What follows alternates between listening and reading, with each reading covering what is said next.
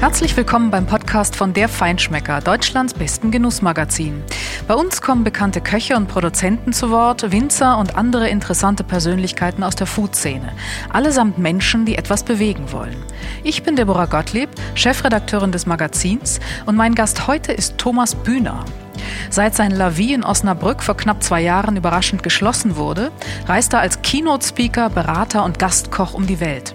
Mit ihm spreche ich darüber, wie er damals eigentlich mit dem Schock umgegangen ist und trotz ungeheurer Enttäuschung einen Neuanfang schaffte. Er rät anderen, die jetzt vielleicht in einer ähnlichen Lage sind, wie man dafür die Kraft aufbringt. Und ich möchte von ihm wissen, wie er die Zukunft der Spitzengastronomie sieht und was die aktuelle Corona-Krise vielleicht verändern wird.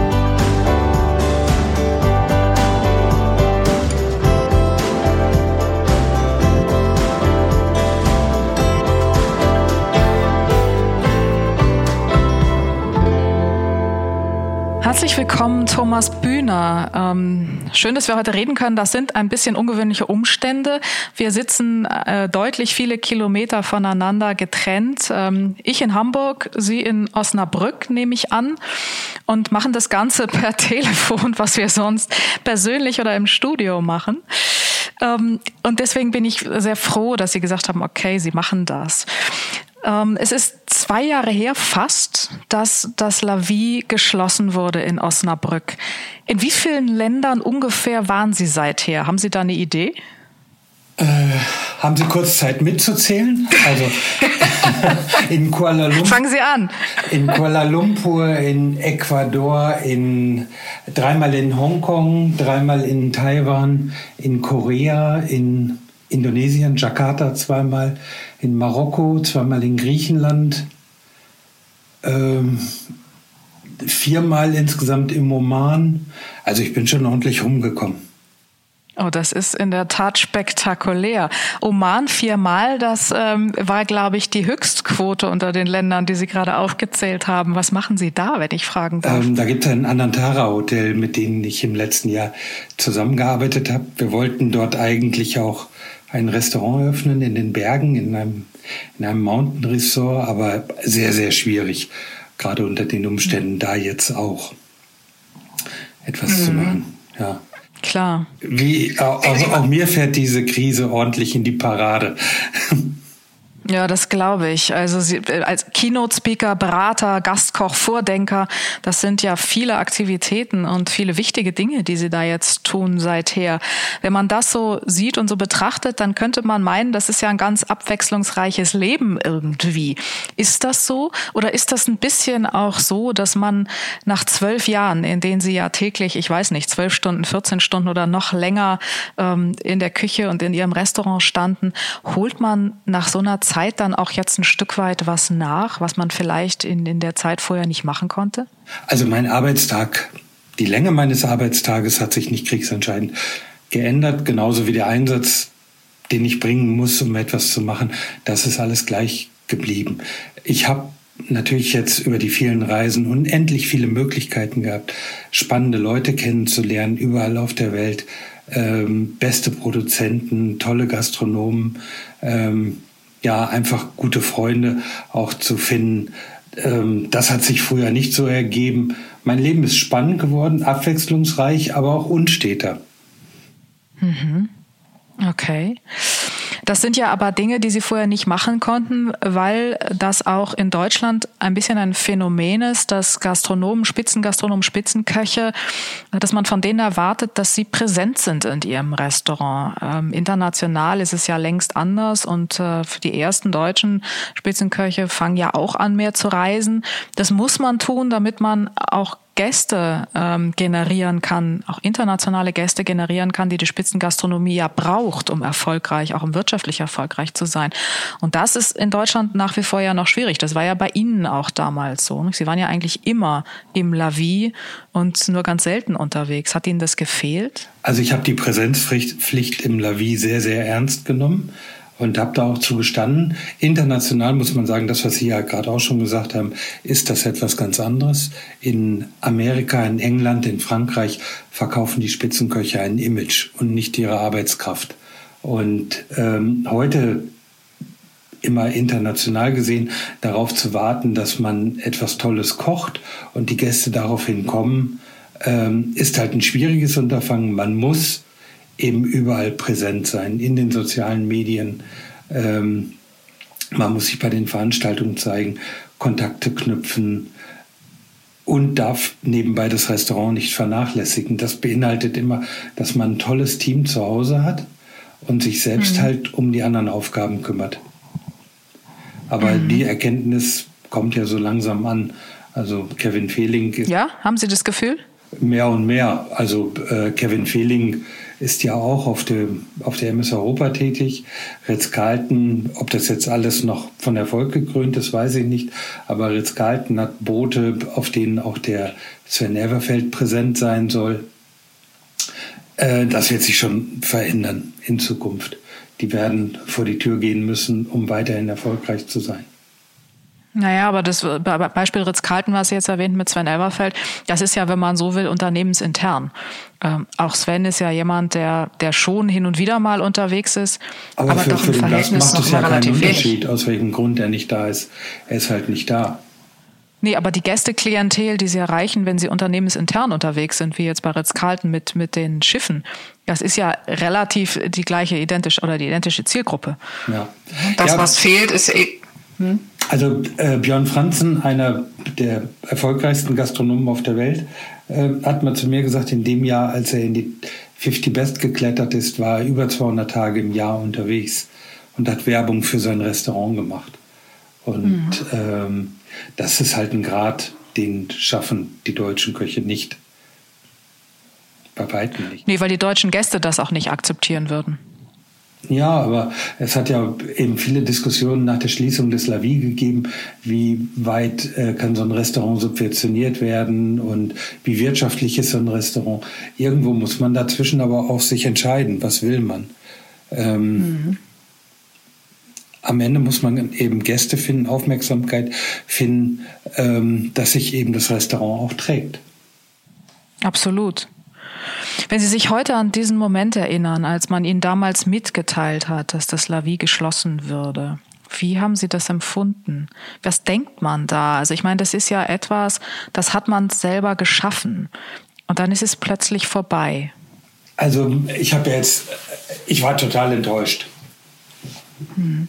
Enttäuscht von mir, dass wir das nicht, dass ich das nicht geschafft habe, ähm, dauerhaft am Leben zu halten, obwohl ich immer gesagt habe, das Lawinen Osnabrück ist wie ein Blumenbeet in der Wüste. Wenn da einer aufhört zu gießen, gehen die Blumen halt ein. Ähm, aber auch, ja, was hätten wir noch alles tun können oder machen, äh, um es erfolgreich zu machen? Ich habe sehr darunter gelitten, dass es in der Konstellation keine Möglichkeit gab, für ein Weiterbestehen zu kämpfen. Das Restaurant La Vie hätte eine Berechtigung gehabt, weiter zu bestehen. Es gab, äh, wenn wir es öffentlich gemacht hätten, vorher öffentlich gemacht hätten ähm, und nicht so abrupt geschlossen, hätten es sicherlich eine Menge Interessenten gegeben, die es hätten weitermachen wollen als Investoren mhm. oder sonst irgendwie. Ähm, das alles war abgeschnitten, das hat mich sehr enttäuscht. Die Sorge um die Mitarbeiter war ein starkes Gefühl und ja, auch die Sorge um meine Zukunft. Wer ruft mich noch an? Hm. Es ist ja so ein bisschen aber auch, man, man weiß, es bleibt nichts übrig. Ne? Es ist so, äh, man hat ja eigentlich nur etwas Virtuelles geschaffen, was dann bleibt. Es bleiben ja nur Erinnerungen. Aber man muss auch, also ich bin heute mit dem Abstand, den ich heute habe, eben dankbar für das, was ich dort als Plattform zur Verfügung gestellt bekommen habe. Dankbar für das, was wir dort mit diesem tollen Team erreichen konnten. Und ich gucke da jetzt nicht in Groll oder so zurück, dass ich sagen muss, das äh, waren verschwendete Jahre oder sonst irgendwas. Nein, um Gottes Willen. Ich habe meine Im Ziele, Gegenteil. Ich alle Ziele erreicht. Wir haben es erfolgreich gemacht. Ähm, Sehr erfolgreich. Und Sie haben ja auch viel bewegt.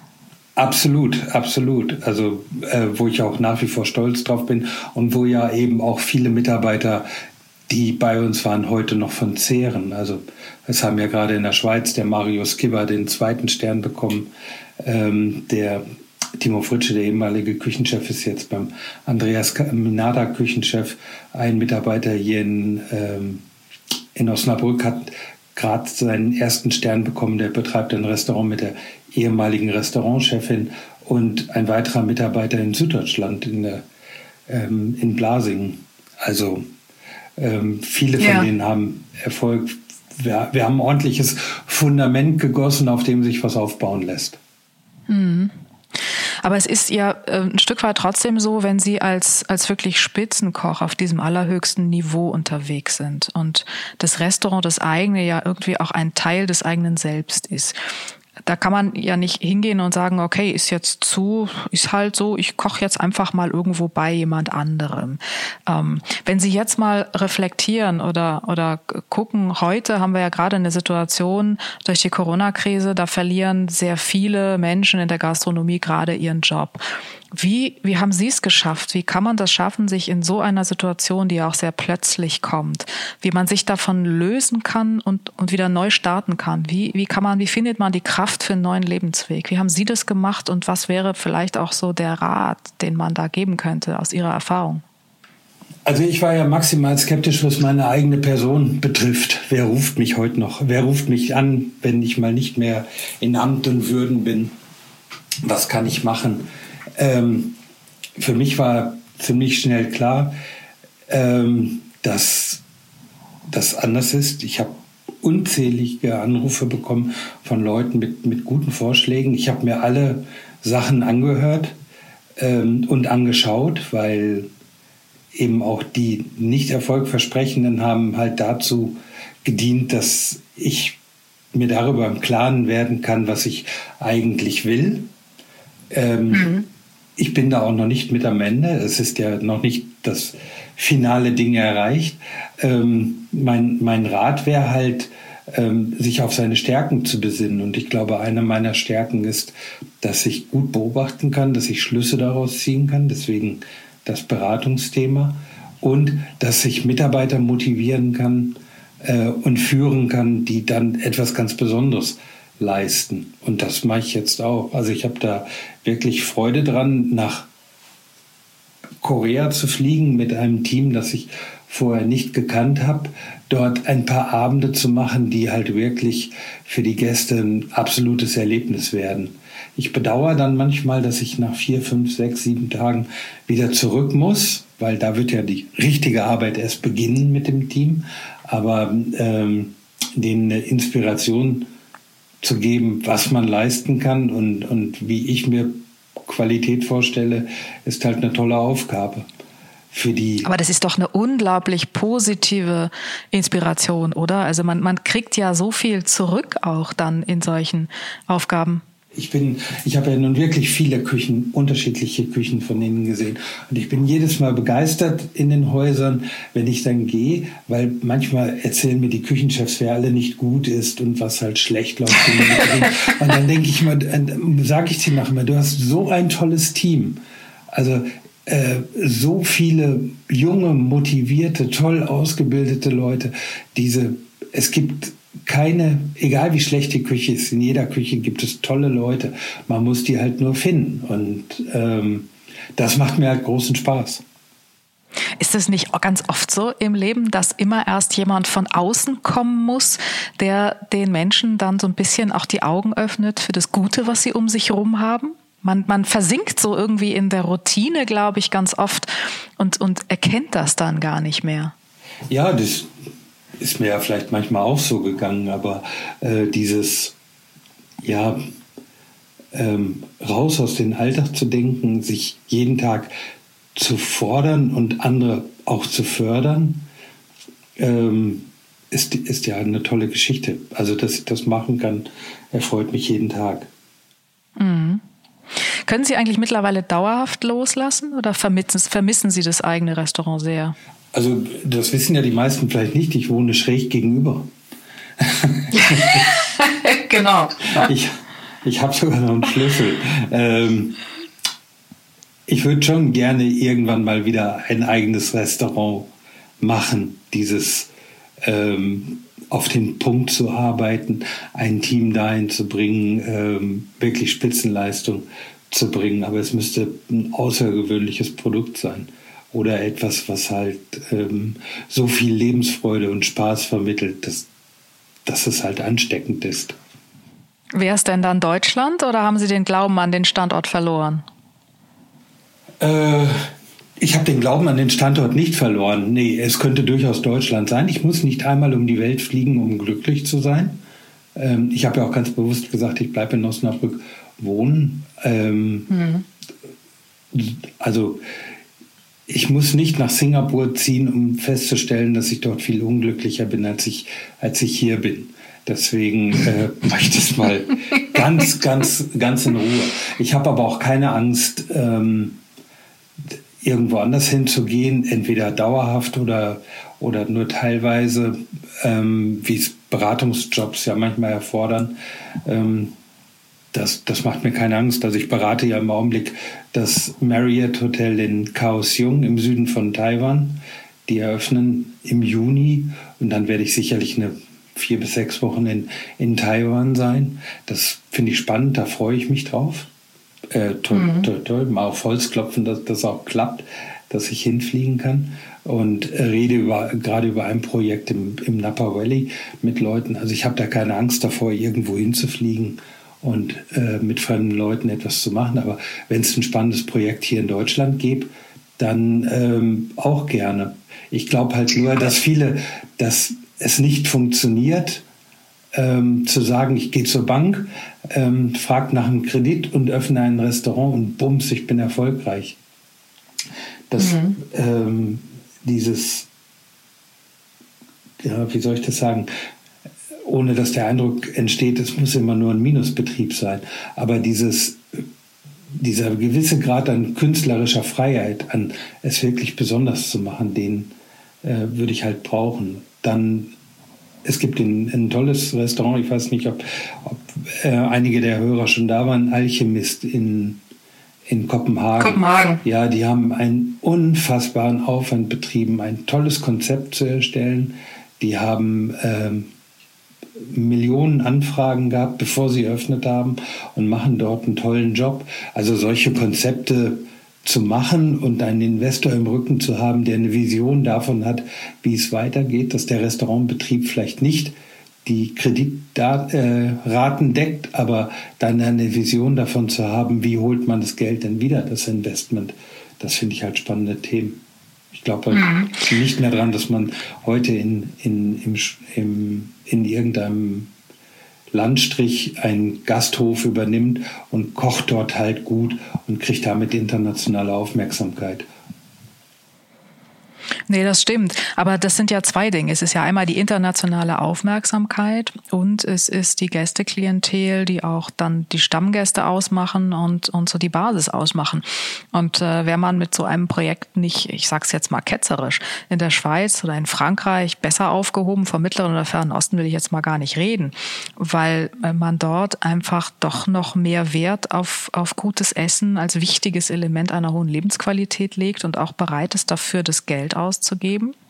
Ja, aber vielleicht ist es nicht mehr nur das gute Essen, sondern dieses Gesamterlebnis. Ich meine jetzt nicht die Zirkusvorstellung, mhm. die wir ja auch schon alle durchhaben, aber den Menschen mhm. wirklich ein, einen Ort zu bieten, wo sie etwas erleben, wonach sie sich sehen.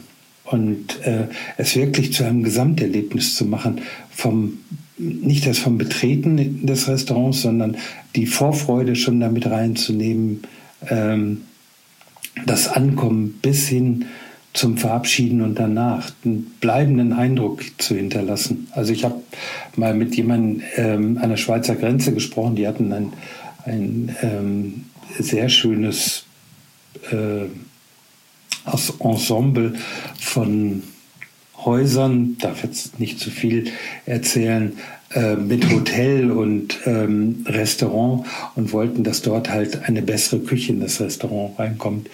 Dann muss man ehrlich sagen, bei dem, was du dort hast, musst du aber auch eine gewöhnliche Küche anbieten. Du kannst nicht nur eine Spitzenküche machen. Ähm, das sieht man ja. Und ähm, ja, aber wenn wir dann die Tischdecken wechseln und andere Servietten und sie dann hier kochen und so, ich glaube, dass das nicht mehr zieht. Die, mhm. Ich habe denen damals vorgeschlagen, wir lassen das eine Restaurant, wie es ist.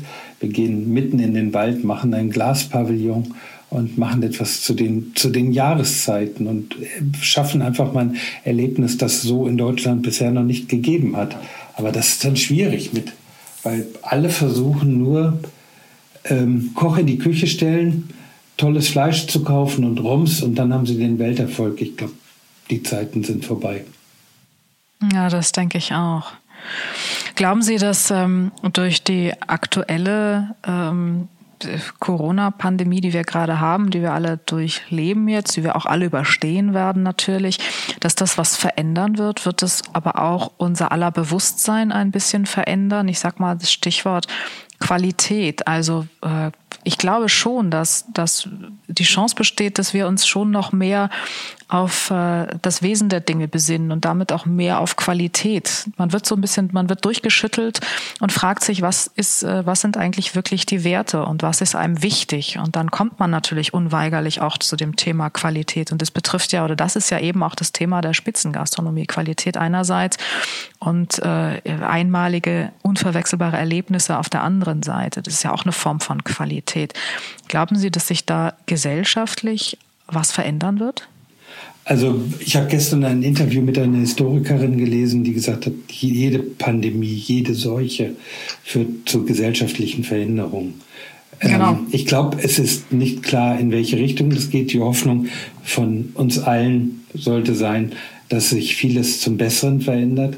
Aber wenn ich jetzt sehe, dass ähm, McDonald halt der Star der Stunde ist mit seinem Drive-In, und viele andere, also nur wieder die, die, die Massen halt äh, versorgt werden und die kleinen Restaurants zugrunde gehen, die individuellen, die einen tollen Job machen, äh, das tut mir echt weh. Und wie die danach mhm. alle wieder aufstehen wollen, ähm, wird halt schwierig. Ich glaube, es gibt einen ordentlichen Kahlschlag. Am Ende wird, mhm. ähm, nach dem Sturm wird der Wald wieder aufgeforstet. Es wird es wird weiterhin Restaurants geben in unserer Kultur. Es wird weiterhin gutes Essen geben, aber wir brauchen auch die Solidarität der Menschen, die das als Kultur eines Landes sehen. Dass, Unbedingt, ja. Dass ähm, dieses und das wäre ja die wirklich großartige Chance, das, wo ich immer für gekämpft habe, dass sich Menschen hinsetzen, dass Essen ja nicht nur die Befriedigung des Grundbedürfnisses Hunger ist, sondern auch eine soziale Funktion hat. Am vier, fünf Stunden am Tisch zu verbringen mit Freunden, mit Familie, es sich gut gehen zu lassen, die Zeit zu vergessen, gute Gespräche zu führen, soziale Kontakte zu knüpfen und ähm, das hoffe ich, dass das einen Wert behält in dieser neuen, in dieser geänderten Gesellschaft. Das wäre ganz wichtig dafür, dass die, die vielen tollen Menschen in der Gastronomie, dass die halt auch nach wie vor überleben können. Also ich glaube schon tatsächlich, das ist genau richtig, was Sie sagen, dass das Bedürfnis, ähm, mehr miteinander wieder zu tun und das Leben zu teilen miteinander und in die Kommunikation wieder zu gehen, das ist ja das, was auf, auf was die Menschen jetzt verzichten müssen, ähm, dass das schon sich verstärken wird. Insofern bin ich da, hab, bin ich da optimistisch oder habe da schon eine große Hoffnung. Ja, äh, Der Optimist ist der Realist. Ich bin Grund auf, genau. Ich bin von Grund auf Optimistin. Ja. Was muss denn die Gastronomie tun, ähm, wenn die, die hat ja jetzt auch eine Chance. Sie, Sie sprechen von einem großen Einschnitt. Ja, ganz, das wird bestimmt passieren. Ähm, und dann stellt die sich neu auf. Da gibt's ja aber auch einiges, was da vielleicht neu sortiert werden muss.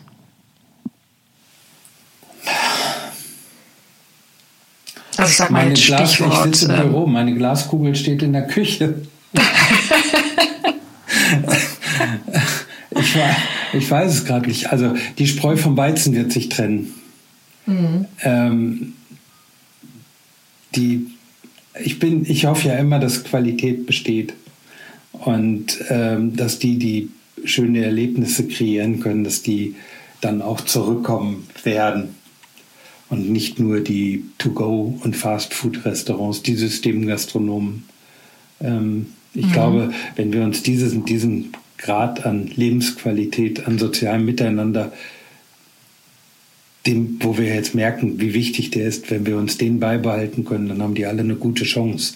Und wenn man in dem Bereich etwas zu bieten hat, dann ähm, sollte das Hoffnung machen.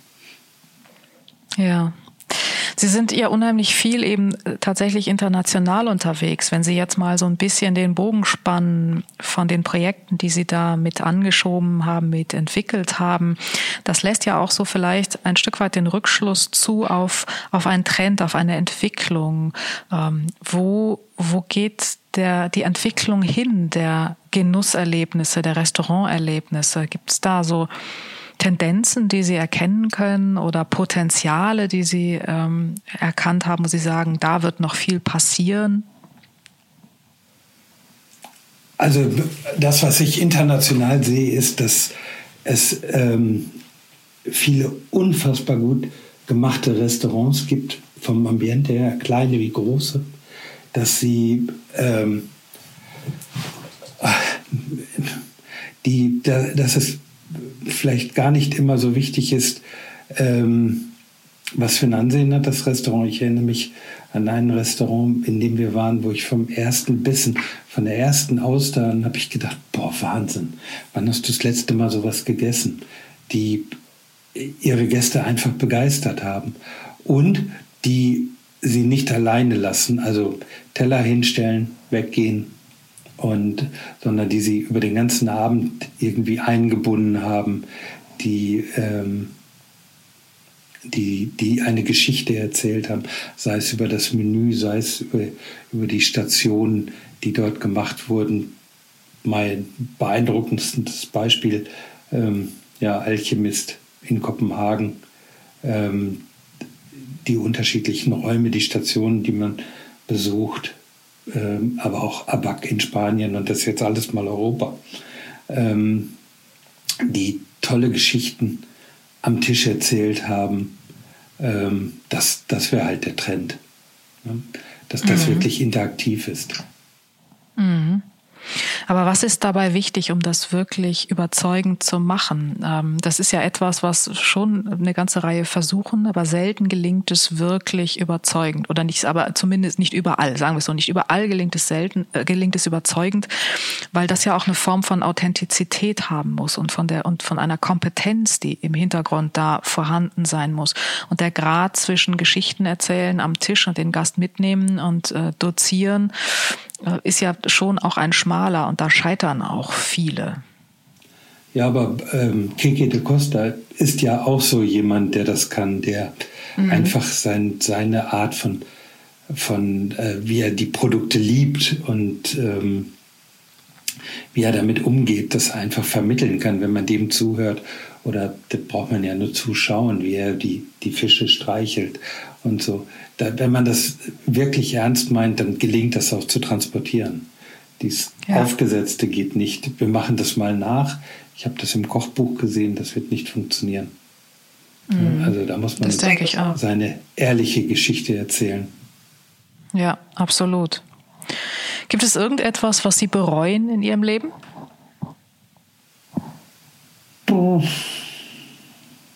Oh, vieles. ich weiß nicht, ob das für die Öffentlichkeit ist. Im Sinne eines Learnings, sagen wir es so, im Sinne eines Learnings, was, was hilfreich wäre für andere ähm, zu wissen, weil sie vielleicht damit Fehler vermeiden könnten. Oh, vielleicht hätte ich eher auch schon mal sagen müssen, die, die, also die Stadt, ich, es gab ja praktisch keine Unterbrechung zwischen dem Lavi und dem, oder zwischen dem Latable und dem Lavi. Wir, haben mhm. ja im März geschlossen und am 1. April oder Mitte März das Latable geschlossen, 2006 und am 1. April 2006 eröffnet. Da hätte ich mir sicherlich eine längere Pause, eine kreative Pause nochmal verordnen sollen. Das, was ich heute machen kann, hätte ich wahrscheinlich zu der Zeit mal machen müssen, zu reisen, Menschen kennenzulernen. Ähm, das hätte vielleicht noch mal eine ganz neue Stufe gezündet. Aber ich meine, ich habe so viel Glück im Leben gehabt, ich habe so viel besondere Sachen erleben dürfen, ähm, worüber sollte ich mich beschweren? Was sollte ich bereuen? Lass, mhm. lass uns die Frage zehn Jahre zurückstellen. Mal gucken. Okay. Na gut, aber das war jetzt sozusagen die Antwort auf die Frage, was hätten Sie vielleicht anders gemacht im Rückblick ohne Reue? Und das ist ja ein ganz wichtiger Punkt. Das ist ja das Thema, dass man einfach auch mal anhalten sollte, die Bremse ziehen sollte und äh, einen Schritt zurücktreten und gucken sollte, wo steht man eigentlich und äh, was möchte man eigentlich, was möchte man erreichen, wo, wo möchte man hin, wo ist auch vielleicht eine Sehnsucht? Und dem dann auch ähm, mal geplant folgen sollte ne? weil das einen vielleicht dann auch zu ganz neuen Ufern führt. Ja, das stimmt. Aber ähm, es gibt eigentlich, also es gibt ja Kollegen, die sagen halt, sie bereuen dies oder das oder ähm, haben den oder den großen Fehler gemacht. Ähm, mhm. Ich bin nicht unreflektiert oder dass ich immer nur alles gut finde, was ich mache, aber ähm, kann ich im Augenblick nicht beantworten, was ich wirklich mhm. bereuen würde. Bin ich sehr froh drüber. Nee. Ja, ich wollte gerade sagen, das ist ja auch eine große Dankbarkeit, die vielleicht daraus resultiert. Ja. Mhm. So, und was steht auf dem äh, E-Ticket äh, jetzt als nächstes für eine Destination? Ähm, also es gibt ja Pläne. Ähm, Viele Sachen sind dieses Jahr schon verschoben worden, neue mhm. haben sich ergeben, ähm, dann hier wieder Erinnerungen. Ich traue mich gar nicht drüber zu sprechen. Ich hoffe, dass diese Krise bald vorbei ist. Das nächste Ticket wird wahrscheinlich nach Taiwan gehen, im Herbst nach Tokio. Ich war noch nie in Japan. Ähm, vielleicht gibt es da ja. zwei, zwei äh, Sachen, die ich machen kann in Japan. Ähm, sicherlich werde ich dieses Jahr zweimal nach nach ähm, Taiwan müssen. Vielleicht sogar dreimal, wenn das Restaurant eröffnet ist. Wir haben da jetzt ein tolles Team zusammengestellt. Im Anfang Juni wird eröffnet werden. Und die sind ja mit der Corona-Krise schon deutlich weiter als wir. Mhm. Und ähm, mal sehen. Ähm, in Dubai findet am Jahresende die Expo statt. Da sprechen wir gerade drüber. Ähm, es gibt noch ja, Pläne in Amerika etwas zu machen, aber nicht spruchreif. Und viele Sachen hängen halt wirklich in der Luft, weil jetzt kommt es darauf an, dass diese Krise möglichst schnell an uns vorübergeht. Ja. Und dazu können wir alle was beitragen, indem wir alle verantwortungsbewusst damit umgehen. Und äh, in diesem Sinne, Thomas Bünner, vielen, vielen Dank für das Gespräch. Das Allerwichtigste, bleiben Sie gesund und äh, mit allen guten Wünschen für alle zukünftigen Pläne. Danke, danke. Bis bald. okay, danke. Bis, Frau Gottlieb. Tschüss. Danke.